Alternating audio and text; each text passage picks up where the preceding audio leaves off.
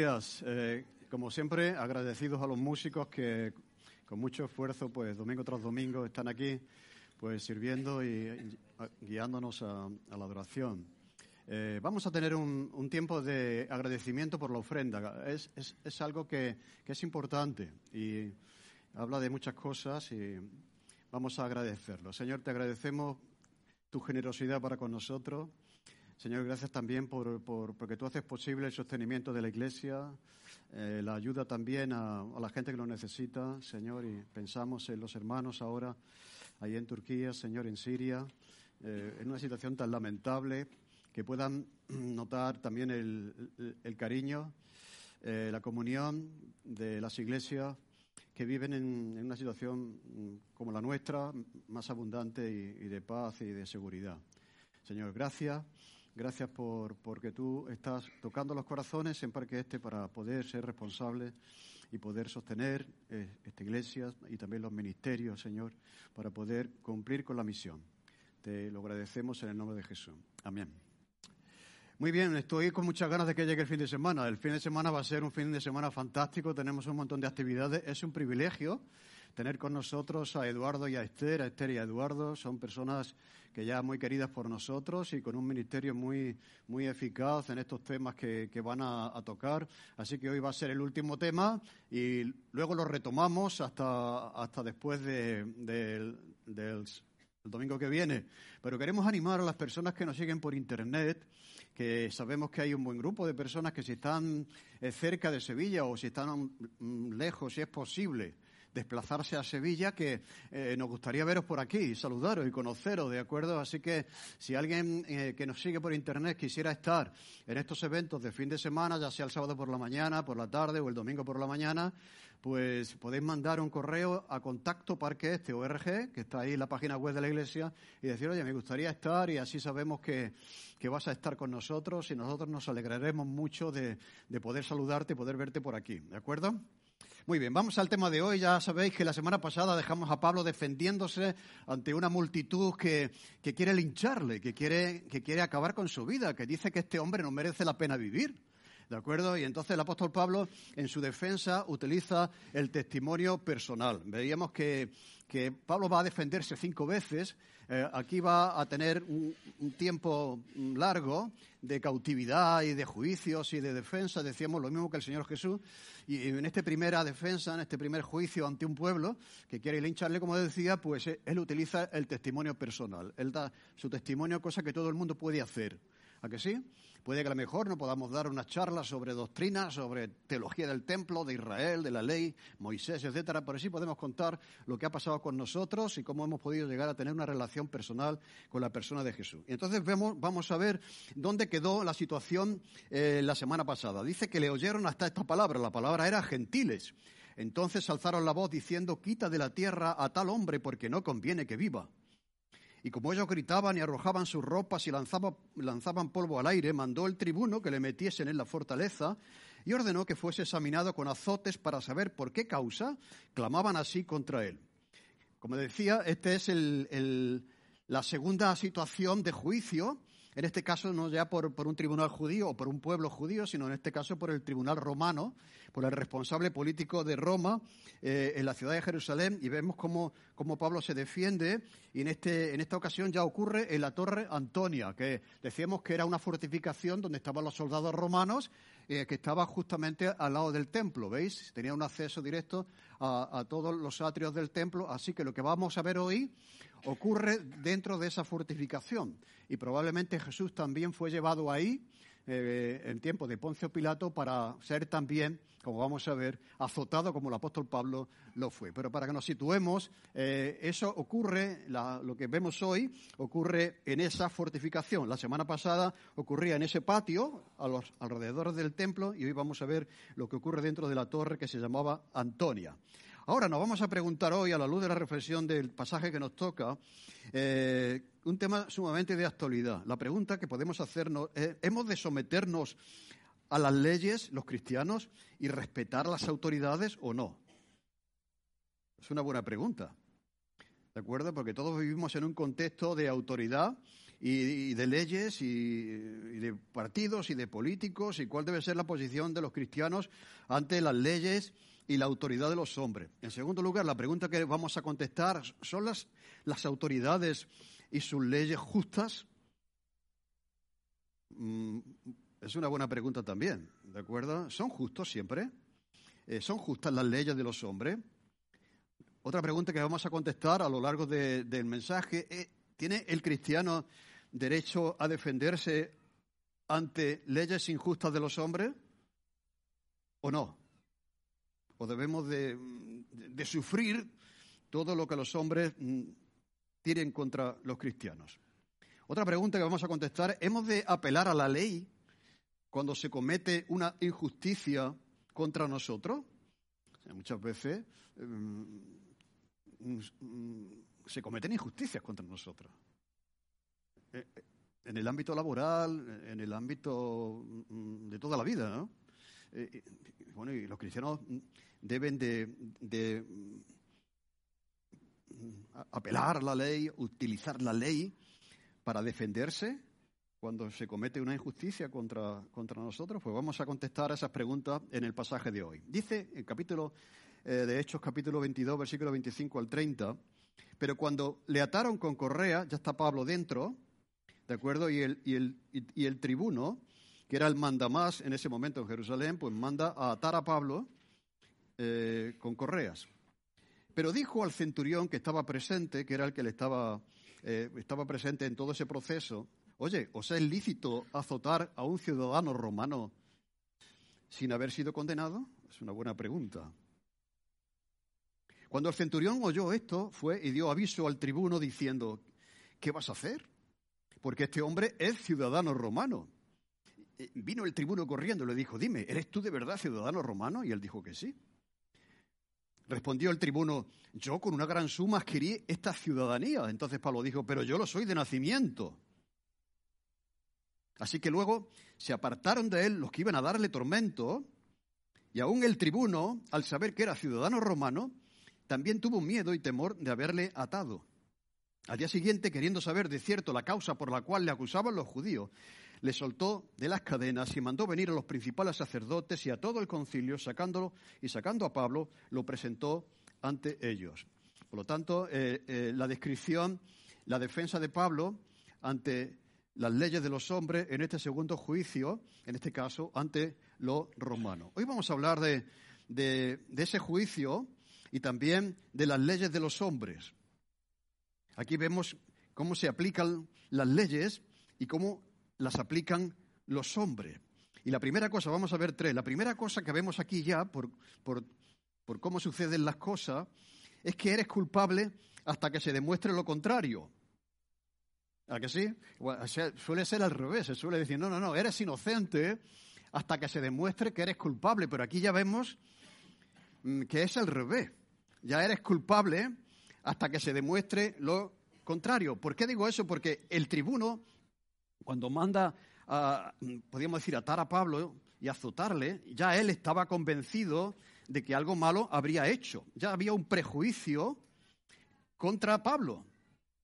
Así que ya era culpable hasta que se demuestre lo, lo contrario. Hay, hay una ley, y la ley de los hombres, y esto sería un tema muy interesante para desarrollar en otro mensaje, en otro momento, está dependiente y sometida a la presión social. O sea, eh, así funcionan las leyes de los hombres. Si la sociedad acepta en un momento determinado algo que rechazaba eh, un tiempo atrás, pero si lo acepta, ahora eso es bueno. Ahora eso es una ley. Hace 20 años eso no era, no era bueno. La ley perseguía eso. Entonces las leyes de los hombres están sometidas a las presiones de los hombres, y en este caso a la mayoría social. Cuando la mayoría social, y así funciona la política, ¿no? Se hacen encuestas y ven cuál es la tendencia de la sociedad en relación a un tema y entonces se legisla en base, en base a esa presión social del, del momento. ¿De acuerdo? Entonces el tribuno ya, que era una persona encargada de aplicar correctamente la ley, ya vemos que tiene ciertos prejuicios eh, contra el apóstol Pablo. Dice que le, mandan que le metan en la fortaleza y ordenó que fuese examinado con azotes para saber por qué causa clamaban así contra él. La verdad es que en un sentido es la, segunda vez que el tribuno eh, libra a Pablo de un linchamiento. Lo libra ante la multitud, porque lo mete en volandas a, la torre Antonia, y ahora cuando le mete dentro, en un sentido, está protegiendo a Pablo de esa multitud que le va a linchar, que quiere acabar con su vida. En un sentido, eh, por, un lado, le está defendiendo, le está, protegiendo de ante la ira de la multitud. Pero por otro lado, eh, en el fondo, piensa que Pablo eh, es culpable porque no puede ser que una multitud que grita de esa manera esté equivocada. Eso también suele pasar. O sea, ¿cómo este gentío, esta multitud, que dice que este hombre no merece la vida, que se ha quitado de la tierra tal hombre porque no conviene que viva? Dice, bueno, pero ¿qué habéis dicho Pablo? Si Pablo está diciendo en su defensa que él sigue al que los profetas habían estado anunciando, pero como eso no coincidía con su teología, con su hermenéutica, ¿de acuerdo? Pues, y como decíamos, muchas veces el orgullo humano está por encima de la hermenéutica y de la buena interpretación, pues ellos decían que este hombre no conviene que viva, pero sí, pero sí, el Mesías ha venido y ha resucitado como había sido profetizado. ¿De acuerdo? Entonces, esto es también cómo funciona la ley de los hombres, ¿no? O sea, tú eres aquí un, desertor de la fe judía, ¿de acuerdo? Eh, y, la gente que grita contra ti no puede estar equivocada. Por lo tanto, mm, vamos a, vamos a meterle dentro, en un sentido, para librarle de esa multitud, pero también para torturarle. O sea, aquí vemos la tortura de toda la vida. Dice que ordenó ordenó que le examinasen con azotes. O sea, mm, nos examinamos de matemática pues, con un examen, pero examinar a alguien con azotes, ¿esto qué es? Pues esto es tortura. Esto es tortura, o sea, la tortura de toda la vida. Es tener una persona ahí delante en el calabozo, bueno, en la sala de, que lo vemos en las series y en las películas, lo vemos ahí en la sala de interrogatorio, y ya tienes un prejuicio contra esa persona, esta persona es culpable, vamos a sacarle una confesión como sea. ¿De acuerdo? Y como, como no sale de sus trece, pues vamos a usar la tortura. En este caso, la tortura era, era mm, examinarle con azotes. Era la manera de forzar a la persona a que se confesara culpable, pero no porque lo fuera, sino porque, porque madre mía, es una manera de parar a este suplicio eh, que estoy sufriendo, ¿de acuerdo? Pero como digo, la tortura de, toda, de toda la vida. Entonces, eh, cuando no hablaba, pues a golpe la confesión, se le sacaba a golpe la confesión, y porque tal multitud, tanta gente, no podía estar equivocada. O sea, entonces veis cómo la presión social determina muchas veces el juicio de la gente. ¿Qué cree la gente? Pues lo que cree Vicente. O sea, si la sociedad pues, está creyendo mayoritariamente, porque nadie quiere ser un, una oveja negra en la sociedad. ¿Entendéis? Pues, pues, creemos lo que crea la gente, así no tenemos, no tenemos problemas. Bien, entonces, ¿cómo se examinaba a esa persona? Pues se, examinaba con un látigo, con un látigo que era un instrumento de tortura. Vamos a ver una, una foto del látigo que se usaba en aquel tiempo. Mira, estos son diferentes tipos, pero el que más se parece al látigo que se usaba por parte de los romanos para sacar una confesión era este. Y ahora vamos a ver otro. Otra foto de otro látigo, si está, si se puede abrir. No se, ha, no se podido abrir, ¿no? Bueno, pues, pues más o menos ese. Bien, ¿en qué consistía ese látigo? Era, era el, instrumento de tortura, ahora vemos en la serie que le ponen una bolsa en la cara y cogen, una, cogen agua y le echan, o una bolsa no, le ponen un, trapo, una toalla, le echan agua y el hombre se asfixia allí y no puede respirar. Pero los romanos eran más brutos, o sea, cogían un látigo que estaba, estaba compuesto de, de correas de cuero eh, que terminaban en, trozos de metal y de hueso, trocitos de hueso se ponían en esa cuerda, eh, de, acuerdo? Y, era todo, todo ese, ese, haz de cuerdas con huesos y con trozos de metal los que se utilizaban para, para sacarle la confesión. se dice que esto era tan cruel y tan, tan duro que, que, el que era azotado con este instrumento podía morir en el proceso. Y si no moría, quedaba completamente incapacitado, ¿de acuerdo?, para, para la vida. O sea, que era un hombre que quedaba ya destrozado para siempre. Tal era esta costumbre, porque esta costumbre se utilizaba en la antigüedad, que el libro de Deuteronomio tiene que normalizar un poco esto, porque este instrumento de tortura se daba en las culturas antiguas, ¿no? Y se establecía en Deuteronomio, capítulo 25, 1 al 3, que si hubiera un pleito y si acudiera al tribunal para que los jueces juzguen a la persona, estos absolverán al justo y, condenarán al culpable. Y, si el culpable mereciere un castigo, como era el caso de azote, pues se le azotará.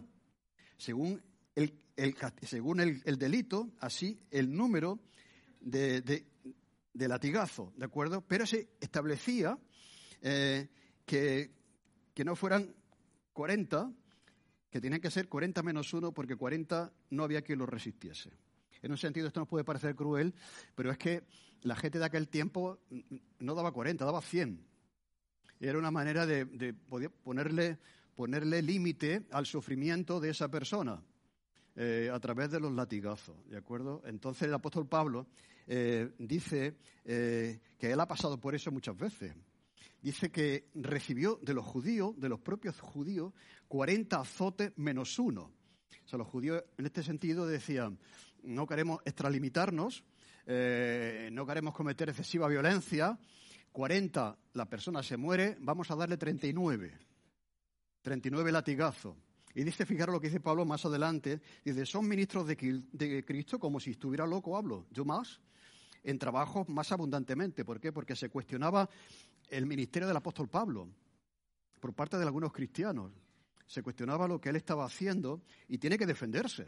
Tiene que defenderse también delante de estas críticas, ¿no? Dice, yo, yo en trabajo más abundante, en azotes sin número, en cárceles más, en peligro de muerte he estado muchas veces. De los judíos, cinco veces he recibido 40 azotes menos uno.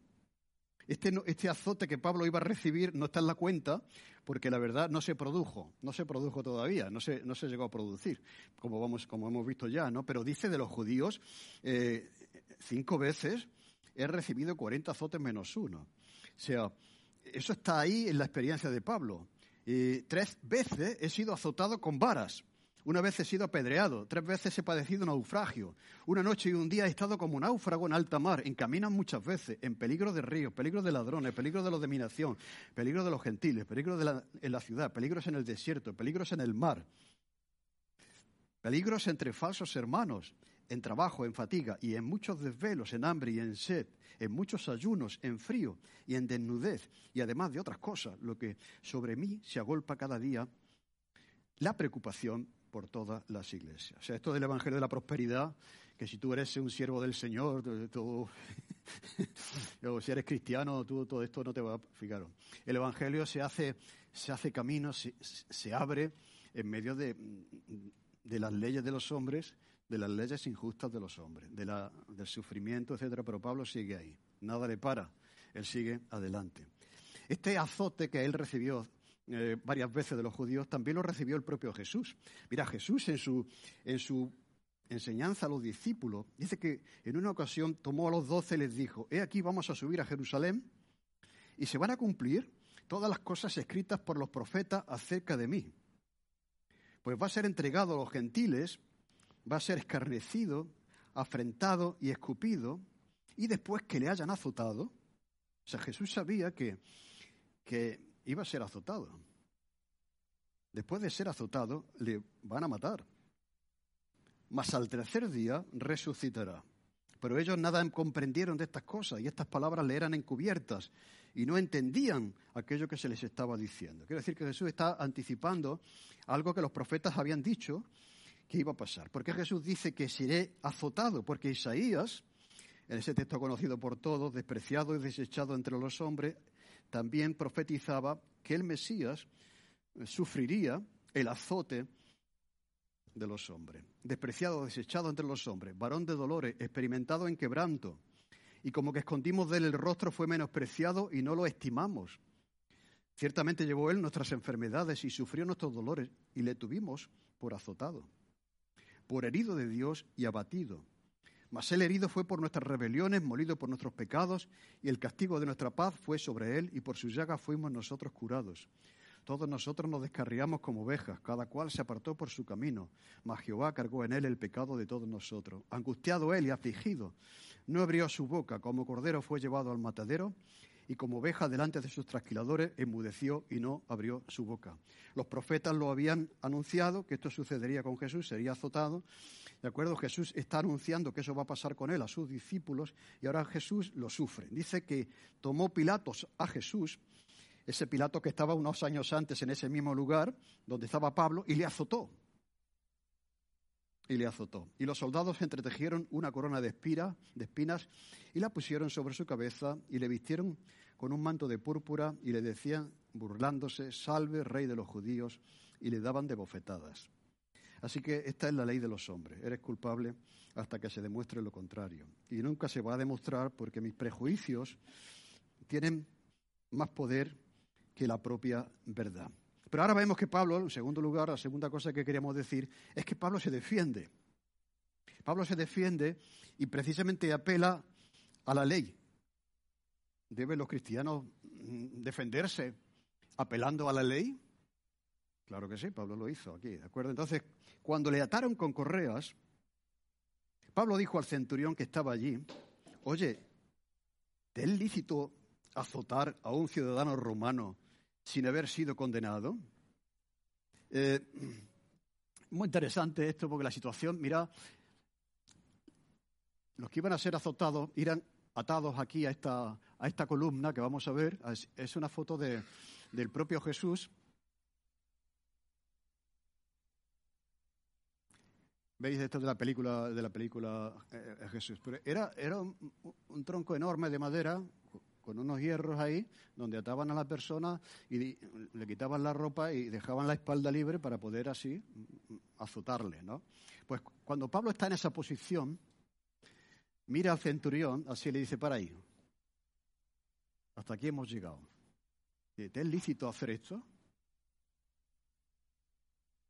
¿Te es lícito hacer esto? Porque soy un ciudadano romano. Y vemos aquí que que aquí ya genera una tensión enorme. ¿Por qué? Porque la ley romana eh, mm, prohibía, literalmente, que un ciudadano romano fuese sometido a tortura para que declarase. esto es muy interesante. La tortura estaba prohibida en el Imperio Romano y estaba completamente prohibido que mucho menos cuando se trataba de un ciudadano romano. ¿De acuerdo? Es como un ciudadano español. Ser español tiene su tiene sus ventajas. Y una de ellas, según los, romanos, es que tú no podías ser eh, tratado de esa, manera. Así que eh, no podías ser torturado y sacaron una confesión basándote en la, tortura. Y solo se aplicaba en casos muy excepcionales a, los esclavos y a los criminales. Pero en todo caso, siempre, siempre esta persona estaba exenta de, de suplicio, de tortura, ¿de acuerdo? y, menos tampoco de ser atado eh, sin previo juicio. O sea, si tú no tienes, puede que, se aplicase en algunos casos, pero cuando tú has tenido un juicio y has sido declarado culpable. Pero esto no era un juicio, esto, esto era un prejuicio contra Pablo, ¿de acuerdo? Por lo tanto, todo eso que estaba pasando ahí era ilegal. Y también no solamente era ilegal lo que iban a hacer con Pablo, sino también lo que ya habían hecho, que dice el texto que le habían atado ya. Decía Cicerón que es un delito atar ya a un ciudadano romano y un crimen, todavía peor, azotarle. Eh, dice, atarlo y golpearle está casi tan malo como asesinar a un padre. Es como matar a tu padre. O sea, hacer eso con un ciudadano romano, que está protegido por la ley romana, es tan malo como matar a tu padre. En un sentido esto es muy positivo, ¿no? Porque dice uno, Oye, qué, buena la ley romana, ¿no? que, estaba en contra de la tortura, a un ciudadano romano se le había de respetar, tenía derecho a un juicio justo, etcétera, pero ya se había producido en un sentido ese juicio por parte de los prejuicios del responsable, como ocurrió también con Jesús. Así que cuando, cuando el centurión oye esto, que era un ciudadano romano, pues se da cuenta de que ya han cometido un error, que ya le han atado. O sea, él conocía la ley perfectamente, si no, no se hubiera extrañado, que él conocía la ley. Pero bueno. Entonces, cuando le dice Pablo que era un ciudadano romano, pues entonces corriendo va a buscar al tribuno y le dice, ¿qué vas a hacer? Estamos en un aprieto, estamos en un lío. Este es ciudadano romano. Me parece que, nos hemos precipitado eh, al haberle atado y al haber empezado o queriendo eh, azotarle. ¿Qué vamos a hacer ahora? ¿Qué vamos a hacer ahora? Pues lo que hace el tribuno es que sale corriendo. Podemos imaginarnos esta escena, ¿no? Hay uno corriendo allí. Tribuno, fíjate, que ha dicho que, ya está atado, lo hemos atado y, tal, y ahora qué hacemos, ¿no? Voy a ver, voy a hablar con él, ¿no? Y entonces le pregunta al tribuno, ¿tú eres ciudadano romano de verdad? Y le dice Pablo, sí. Así que tienen más miedo en el cuerpo todavía porque, porque a hacer lo que habían hecho era causa de despido y también de muerte, de pena de muerte, si ellos no habían aplicado esa ley romana eh, a esta persona. Entonces tienen mucho miedo. ¿Y qué vamos a hacer ahora? Estamos en un aprieto. Pero Pablo apeló a su ciudadanía, pero hay un caso, ¿os acordáis cuando fue preso en Filipos? Pablo en Filipos fue azotado y fue encarcelado sin juicio. Y la pregunta, ¿os acordáis? Mira, ahí el texto que ya hemos visto en Filipos dice, cuando fue de día los magistrados enviaron a aguaciles a decirle, suelta a aquellos hombres. Y el carcelero hizo saber estas palabras a Pablo, los magistrados han mandado decirte que os suelte, así que ahora salís marchaos en paz, Ciro. Pero Pablo les dijo, después de azotarnos públicamente sin sentencia judicial, siendo ciudadanos romanos, ¿nos echáis así de la cárcel? No nos vamos. Dice, que vengan ellos a sacarnos que vengan ellos a sacarnos. Y los aguaciles hicieron saber estas palabras a los magistrados, los cuales tuvieron miedo de oír que eran, que eran romanos, y viniendo le rogaron por favor, sacándoles que se marcharan, porque estaban metidos en un aprieto. Entonces, curioso que porque Pablo no apeló aquí a la ciudadanía romana, y aceptó ser encarcelado, ¿me entendéis todo eso?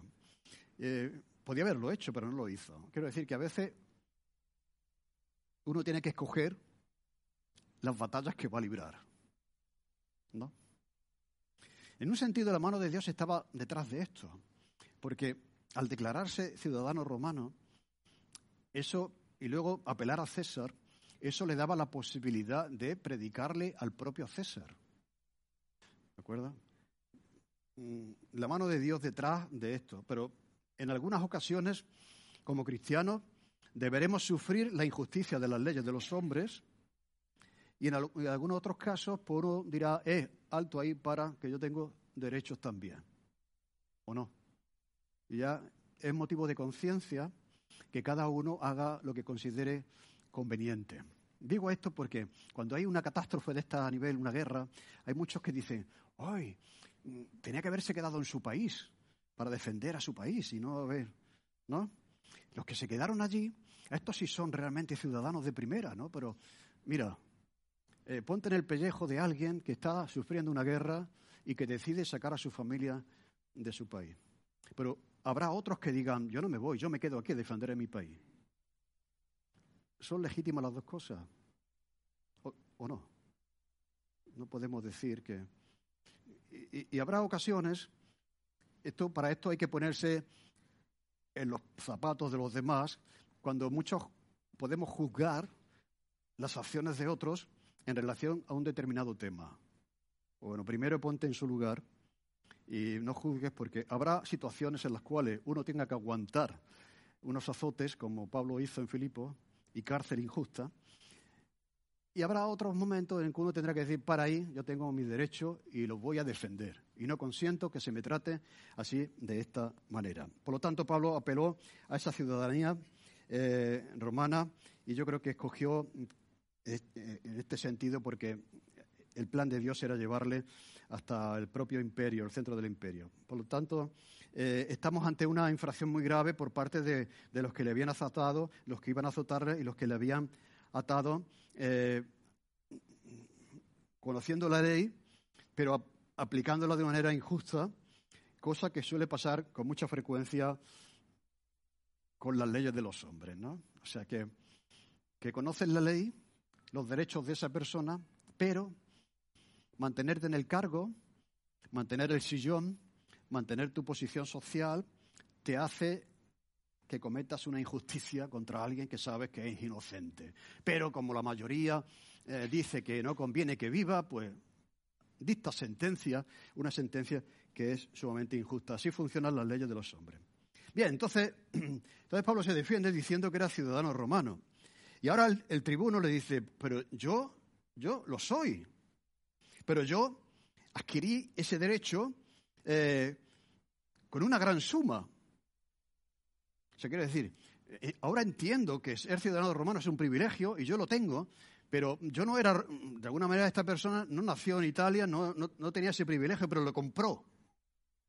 Y yo pensaba en aquellos ricos que vienen a España y compran la ciudadanía porque se compran una casa de un millón de euros. ¿No lo habéis visto eso? O sea, si tú eres rico y vienes a España y te compras una vivienda, eh, te dan inmediatamente la residencia y la ciudadanía española. Bueno, pues eso, eso, es lo que, eso es lo que hay. Eso es lo que hay. Entonces yo, yo he comprado esa ciudadanía y dice Pablo, sí, pero yo lo soy de nacimiento. Y dice uno, pero si Pablo no era romano, ¿cómo Pablo adquirió esa ciudadanía? Había tres maneras de obtener esa ciudadanía. La primera por nacimiento, es lógico, si tú naces en un país, pues tienes, eres ciudadano de ese país. Y la segunda era por la compra de una fuerte suma. O sea, tú tenías dinero, tenías recursos y comprabas ese derecho, ¿de acuerdo? Y, los pobres no tenían acceso a ese derecho. Pero la tercera era porque alguien de tu familia, en este caso los padres de Pablo, sus abuelos, habían hecho un gran servicio al imperio. No sabemos, no sabemos, no sabemos qué fue lo que hicieron que mereciera que el imperio romano le regalase ese derecho. Probablemente al abuelo de Pablo o a, los padres de Pablo. Y Pablo, ese derecho se pasaba de padres a hijos. Por esa razón, él dice que lo soy de nacimiento. tengo ese derecho de nacimiento, no porque naciese en Italia, porque nació en Tarso, ¿de acuerdo? Fue educado en Jerusalén, pero de alguna manera sus padres, al adquirir ese derecho, pues se lo transferían a toda su descendencia. Por lo tanto, la ciudadanía de Pablo era, era de, nacimiento, no porque había sido comprada, ¿eh? ¿de acuerdo? Por un dinero. Qué interesante eso, ¿no? Ahora eso era, era como un orgullo, era como un orgullo porque aseguraba la protección del imperio. Y, a esa persona había que tratarla de acuerdo a las leyes del imperio. Y por lo tanto no se le podía atar sin un juicio. Eh, no se le podía sacar una confesión eh, ahí a base de tortura, no se le podía mm, azotar de esa manera tan, tan cruel. Así que eh, están, están en una situación bastante embarazosa y que luego, luego dice el versículo 9, así que luego se apartaron de él los que le iban a dar tormento. Mirad qué curioso esto, que cuando Pablo está ahí indefenso, pobrecito, es, podríamos decir, es, es un presa fácil del poder, del poder de aquel tiempo, apela a la ciudadanía y, ya nadie quiere estar ahí. Eso es lo que pasa también eh, eh, en, las leyes de los hombres. ¿eh? Cuando, hay, cuando está en juego, ahí ya te vas separando y se ve que todos los que estaban ahí, ahí viendo cómo Pablo estaba haciendo, ya empiezan a separarse de él. Yo no quiero saber nada de esto. Vamos a ver cómo podemos salir de esta situación. ¿De acuerdo? Dice que se apartaron de él los que le iban a dar tormento. Y aún el tribuno, al saber que era ciudadano romano, también tuvo temor de haberle atado. Mira, ese temor de haberle atado, como digo, la ley tenía que ser tan clara para tener temor mm, por haberle atado, o sea, que, estaba en juego su propia, su propia vida y su propio cargo. Y entonces tiene una, una reacción inmediata al tribuno y, y, ya que todo el proceso había sido injusto, pues, pues lo, que, lo que hace es que en un sentido se quita el muerto de encima. ¿no? Se quita el muerto de encima y entonces lo dirige al día siguiente, queriendo saber de cierto la causa por la cual le acusaban los judíos, le soltó de las cadenas y mandó venir a los principales sacerdotes y a todo el concilio, sacando a Pablo, le presentó ante ellos. Este es el tercer juicio que vamos a ver eh, en dos semanas, ¿de acuerdo? Y en este caso ante el Sanedrín.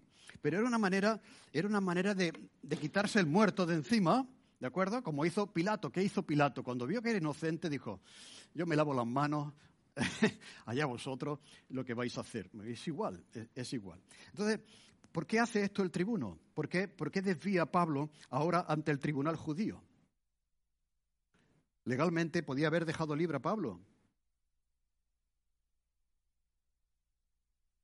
Porque un ciudadano romano no podía ser tratado de esa manera, podía haberle liberado. Pero de alguna manera quería quedar bien con las autoridades judías. Así que mm, una manera de quedar bien es, bueno, pues lo enviamos a los judíos y que es como lavarse las manos, como hizo Pilato con, con Jesús, como la vida misma, ¿no? Eh, vemos que esto lo han sufrido los cristianos a lo largo de la historia.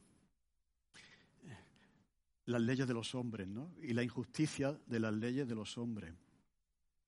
Es tal el caso, me viene a la mente el caso del rey David, que hubo una cosa que pasó y, tenía dos opciones David. Tenía la opción de, de, ser juzgado por Dios. David tenía que responder ante algo que había pasado, pero tenía dos opciones.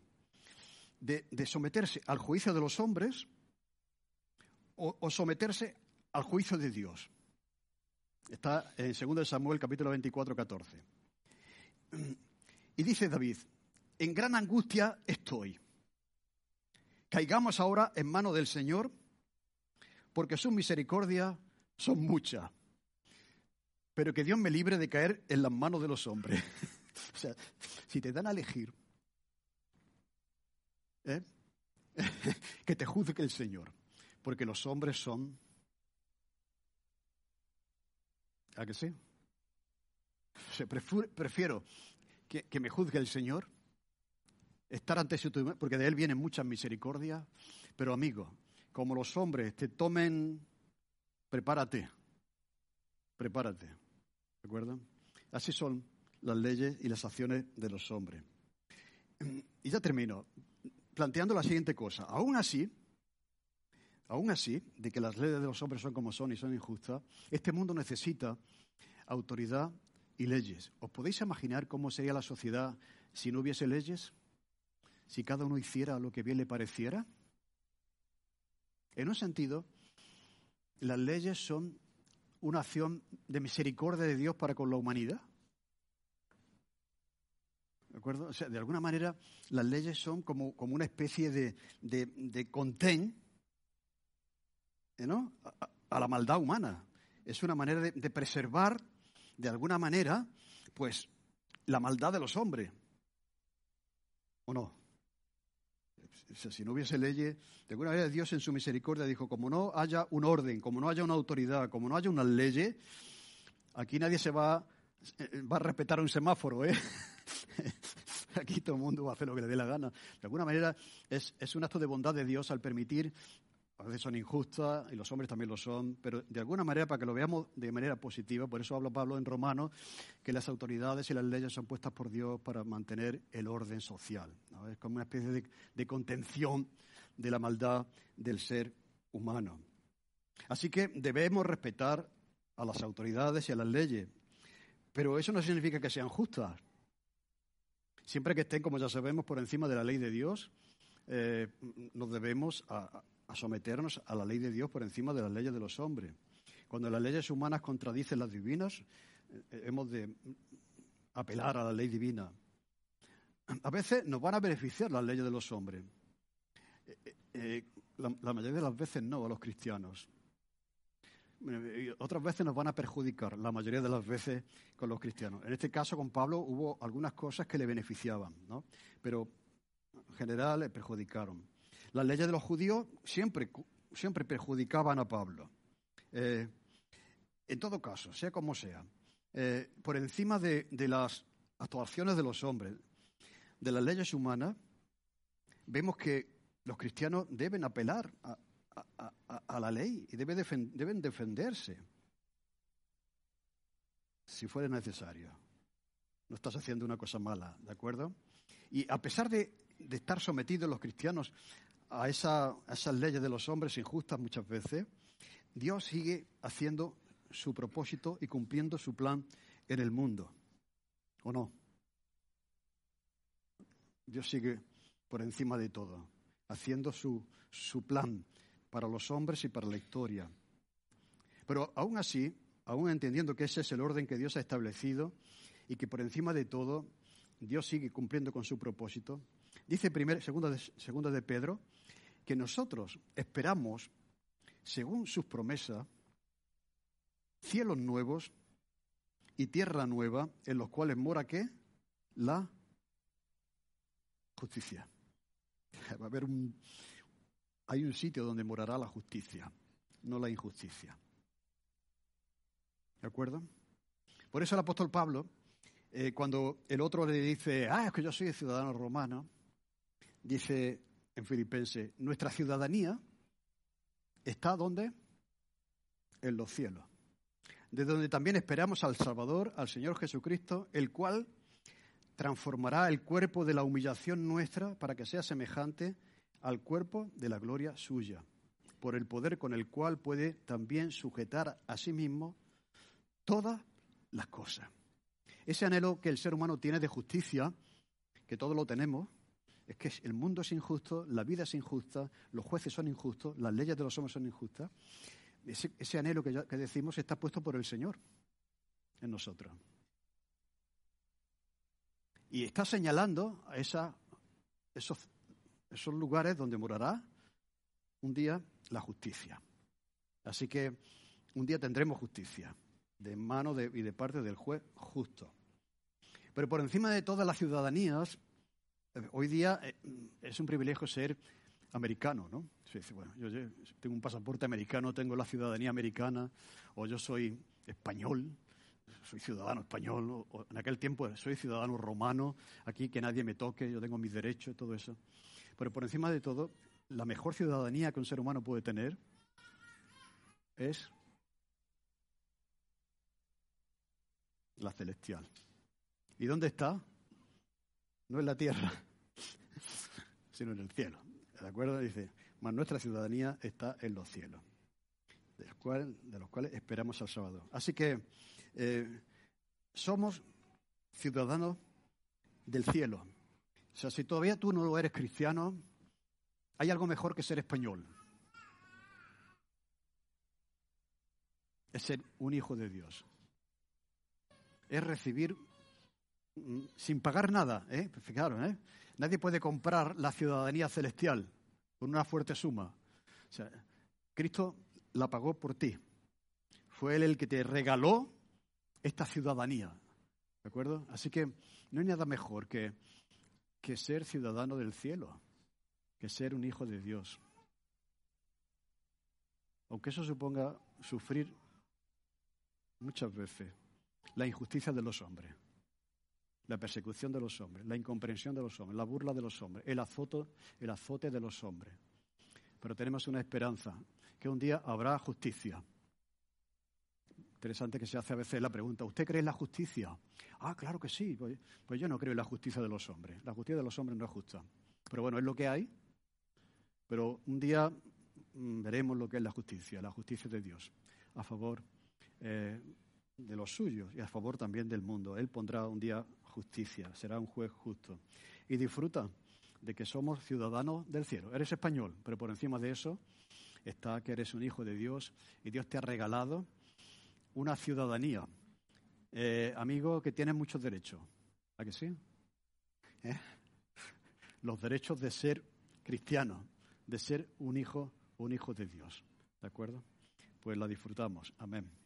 Señor, gracias por, este pasaje que también nos habla de, tu mano, de tu plan para Pablo, a pesar de que está siendo maltratado, azotado, Señor, por la justicia de los hombres, Señor. Esperamos la justicia tuya, eh, que un día se cumplirá, se dará, se, ejercitará eh, ante, ante los hombres, Señor. Y al mismo tiempo, gracias por habernos dado el derecho, la ciudadanía celestial, Señor, y eh, es nuestra esperanza, en ella confiamos y, en ella nos resguardamos.